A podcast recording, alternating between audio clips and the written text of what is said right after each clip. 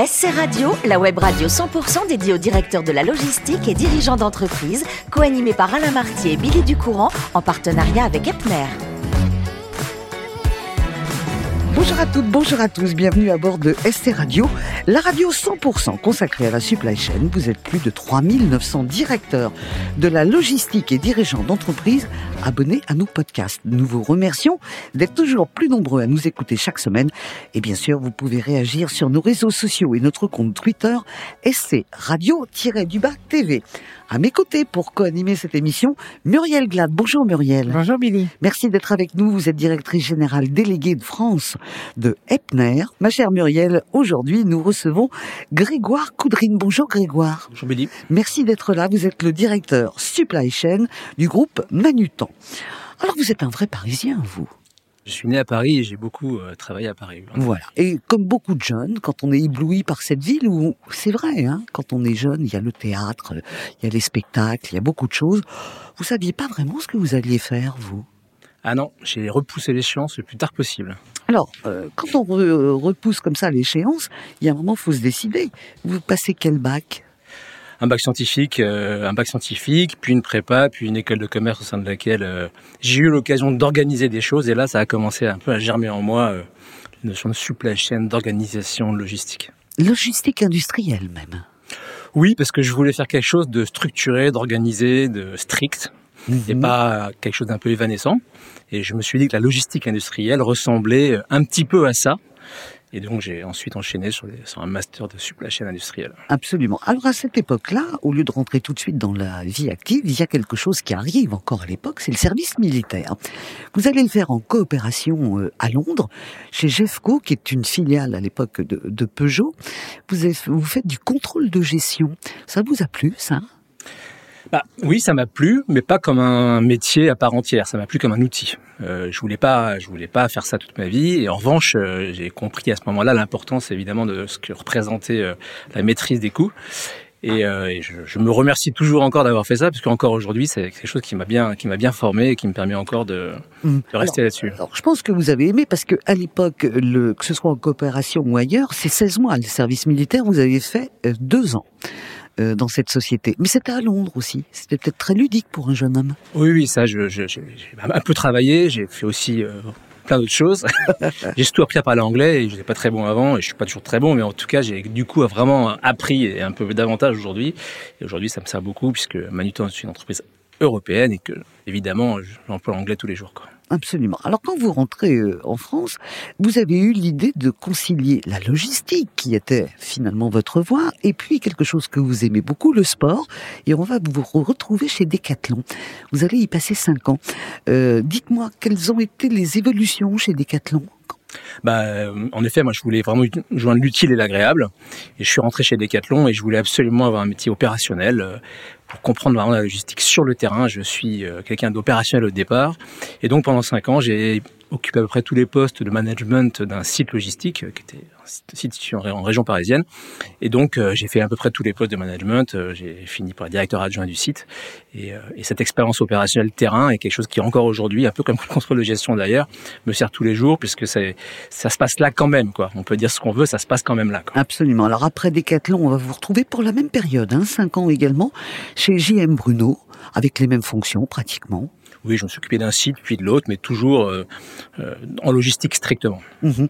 Et là, on va vous voir changer euh, un petit peu de- d'univers, puisqu'en 2007, vous êtes directeur logistique chez Pixmania. Et Dieu sait que Pixmania était important. C'était un peu une révolution aussi. Bah, c'était une, une des pépites de l'internet des années Eh 2000 oui. et qui a qui est passé de zéro à quasiment un milliard d'euros de chiffre d'affaires en 10 ans avec des croissances euh, fantastiques. Et donc moi, j'ai vécu cette expérience-là pendant 4 ans et qui était euh, bah, assez fantastique puisqu'il s'agissait de d'accompagner la croissance euh, avec une entreprise qui qui était pas très structurée à l'époque. Et donc euh, beaucoup de travail, euh, un engagement euh, incroyable de ses dirigeants, de ses de, de ce lead managérial et et puis de l'imprévu tous les jours. C'est le métier de la logistique, de la supply chain, mais là-bas, je crois que j'ai vécu un, paroxysme de, l'imprévu. C'était un peu ce qu'on aimait dans ces années-là, c'est-à-dire que c'était une start-up et puis ça, ça a grandi, c'est devenu une très grande entreprise. Donc il y avait tout à faire et avec une équipe totalement motivée. C'était ça aussi ces années-là. Oui, oui, parce que la croissance, en fait, c'est galvanisant. Plus on a de croissance, plus on a, plus on a envie d'avancer. Et dans cette entreprise, il y avait ça. C'est une entreprise qui était aussi assez connue finalement sur son mhm. marché, ce qui permettait aussi pour des jeunes euh, de pouvoir parler de son entreprise en étant fiers de l'entreprise. Quand elle est connue, c'est souvent un levier aussi de fierté. Connue et moderne. Hein. et moderne. Et puis on était au changement sur l'internet l'e-commerce et, donc effectivement c'était c'était quelque chose de très important. Alors après euh, cette expérience très ludique est très sympa où il y avait beaucoup de boulot, en 2011 vous arrivez chez Manutan. Manutan c'est c'est pas le même univers. Qu'est-ce qui vous a plu? Qu'est-ce qui vous a amené à, aller travailler chez Manutan? Bah, plusieurs choses. Euh, d'abord une entreprise familiale. Euh, j'ai très vite compris que c'était une entreprise familiale. je revenais d'une entreprise familiale également avant, avec des valeurs un peu différentes, une façon de travailler différente, mais néanmoins là, c'est quelque chose qui m'était assez cher et que j'ai pu apprécier assez vite. La qualité des dirigeants, euh, leur euh, proximité avec leurs équipes, leur capacité à, essayer de comprendre les gens qui constituent l'entreprise. Et ça, euh, à travers différents entretiens. Alors, on ne sait jamais, évidemment. C'est quelque chose que je ressentais. Et puis, c'est une entreprise qui est en croissance sur le marché du B2B que je connaissais. Bref, ça cochait pas mal de choses sur lesquelles, sur lesquelles bah, je comptais avant d'y aller. Comme un poisson dans l'eau, finalement. Oula. Un petit peu. enfin, en d'autres troubles. En supply chain, vous savez, le poisson dans l'eau, il est, il est dans l'eau quelques instants et puis euh, à nouveau, il y a d'autres problèmes. Donc, euh... oui, puis elle est souvent agitée, la mer. Hein. Oui, oui, voilà, exactement. Mais c'est la richesse de ce métier. Muriel, vos questions Oui, simplement pour que, que, Grégoire nous présente un petit peu mieux le groupe, même si euh, de plus en plus on le voit, euh, euh en, même à la télévision, hein, maintenant on voit un peu mieux les produits Manutan, l'offre de services Manutan, mais peut-être que vous pouvez nous en parler un peu mieux et puis nous parler aussi de l'organisation logistique que vous avez en Europe, parce que Manutan, c'est une entreprise familiale, certes, mais européenne, euh, et qui se déploie euh, et qui croît aussi de manière euh, importante. Oui, donc Manutan a été créé en 1966 par la famille Guichard. elle opère sur le marché européen strictement et en, en B2B uniquement. on vend de la fourniture industrielle, du matériel industriel, du matériel du bureau, de plus en plus de tout, mais des produits sélectionnés. Euh, on est un peu le one-stop shop hein, du B2B. On se, on, se, veut être le one-stop shop du B2B. Euh, et on est 2200, on fait quasiment un milliard d'euros de chiffre d'affaires euh, partout en Europe. Et, et c'est une entreprise qui, je crois, a des valeurs en son sein qui sont extrêmement développées et qui ne sont pas que affichées. Et c'est un point assez important, je crois. Tout à fait. Vous avez mené dernièrement deux gros projets, en tout cas de, ce que je connais, d'installation notamment euh, autour de la robotique dans vos entrepôts. Euh, quels sont aujourd'hui les bénéfices que vous commencez à constater grâce à cette évolution? Bah, en fait, dans l'entreprise, on est comme toutes les entreprises. Hein, on a quelques indicateurs de performance qui sont mis en avant. Évidemment, le chiffre d'affaires ou la rentabilité, la profitabilité, mais on a aussi euh, d'autres éléments qui sont pour nous très importants et quatre en particulier. La façon dont on va gérer nos clients, le NPS pour ceux qui connaissent cet indicateur de performance, en tout cas d'évaluation. La façon dont on va voir nos fournisseurs, dont on va évaluer euh, finalement également euh, nos, employés.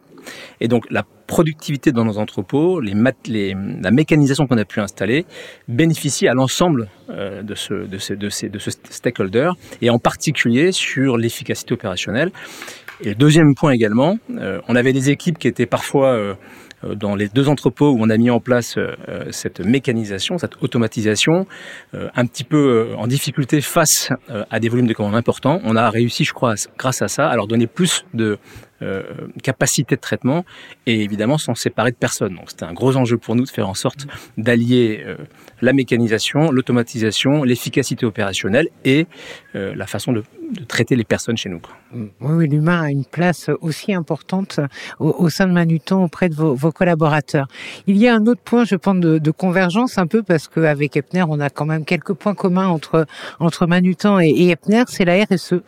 Euh, nous, nous venons de publier notre nouveau rapport RSE et dans lequel nous nous présentons les actions de mise en œuvre. Mais je sais qu'il y en a aussi chez Manutan beaucoup. Et, et quels sont les principaux actes sur lesquels vous travaillez pour la RSE en tout cas ou dans cette branche? Bah, alors dans toute l'entreprise, on essaie de travailler la RSE et c'est des notions un peu nouvelles, je pense pas que pour nous. Donc on apprend, on apprend en marchant sur ces sujets-là.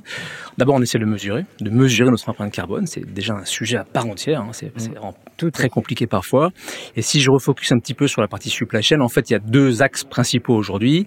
Il y a nos entrepôts, il y a le transport. Alors le transport, on achète le transport chez Epner en particulier. Donc on essaie de faire en sorte que l'écosystème transport bah, soit de plus en plus vertueux sur cet aspect-là. Euh, et puis dans nos entrepôts, on opère nous-mêmes au sein de 11 entrepôts avec avec nos équipes. Et donc, on a des roadmaps complètes de mise en place, de, de packaging adapté. Et, et, pour résumer, si on arrive à faire dans très peu de temps le free plastique, donc ne pas avoir de plastique nulle part, ça sera déjà une performance extraordinaire. C'est notre ambition aujourd'hui chez Manutan. Super. On voit que la supply chain se rapproche beaucoup de la RSE, hein, Muriel. Oui, ben c'est c'est au cœur évidemment de, de, nos entreprises, que ce soit en commissionnaire de transport ou dans les industries, chez les industriels, et c'est et c'est normal et c'est vertueux. Ouais. Merci beaucoup, ma chère Muriel. On va revenir à, au sport que vous aimez, Grégoire, puisque vous avez essayé de combiner avec succès pendant cinq ans euh, la logistique et le sport avec Decathlon. On en a parlé tout à l'heure. Ce sport, vous le, vous le pratiquez. Vous avez fait du squash. Oui. Et ça a J'ai été. la chance de- dans une entreprise où il y a un, un Ouais. sport center. Ah, bah voilà. Et donc, euh, il y a à domicile tout ce qu'on veut pratiquer. Donc, ça serait dommage de ne pas le faire. Et effectivement, c'est un, sport qui a été très à la mode il y a une trentaine d'années. Le squash, on allait tous au squash, mais il fallait avoir un cœur solide, hein, quand même, ça va vite. Hein. Disons qu'avec l'âge, ça commence à être plus difficile, mais euh, c'est extrêmement motivant. C'est Extrêmement motivant. Et, et en plus, le faire dans le cadre de l'entreprise, ça permet aussi d'avoir des contacts un peu différents avec, euh, avec les personnes avec qui on travaille. Et c'est, euh, franchement, c'est aussi un point, un point très important. Quoi. Alors, vous aimez également le football, et comme vous êtes parisien, on va pas vous rater. Forcément, j'espère que vous soutenez le PSG. Oui, bien sûr. Comme on dit à Marseille, le PSG. Voilà. Voilà. L'accent, mais Alors, dites-moi, partira, partira pas Mbappé? Qu'est-ce que vous souhaitez, vous? Bien sûr qu'il reste, en tout cas dans le championnat de France, mais euh, il partira pas, je pense pas cette année. Partira vais pas. un petit peu, je dis ça. Alors, je, je vous taquinais tout à l'heure sur euh, vos années euh, euh, à Londres pendant ce service militaire. Mais c'est vrai qu'à Paris, vous avez euh, saisi, c'est ce que vous m'avez dit, tout ce que la ville pouvait m'apporter comme culture, comme spectacle. Et ça, ça vous est resté. Bah oui, ça fait longtemps que j'habite à Paris, mais je, je suis toujours amoureux de cette ville et donc euh, j'en profite euh, au maximum. En tout cas, j'essaye. Euh, mais ça fait partie des choses qui sont importantes pour moi, oui, de profiter de Paris et de ces de ce Mhm. que Vous continuez- cette. euh, Ouais. Vous continuez Belle quand même ville. à avoir des spectacles ou des pièces de théâtre? Oui, ouais, j'essaie, j'essaie, j'essaie. Il faut s'organiser un petit peu pour ça, parce que quand on travaille, c'est pas toujours facile. Mais ouais, je fais, je fais attention à, à avoir des agendas précis là-dessus, organisés en avance pour être sûr de pouvoir euh, participer à quelque chose de ce type-là. Voilà, Voilà. Si euh, on dit ensemble Paris est magique, ça vous va? À 100% d'accord. Là, on, rejoint ceux qui adorent cette ville et le slogan du PSG. Paris est magique, Grégoire Paris magique, bien sûr. Eh ben voilà. Merci beaucoup, ma chère euh, magique Muriel. Merci Billy, Ma magique Billy.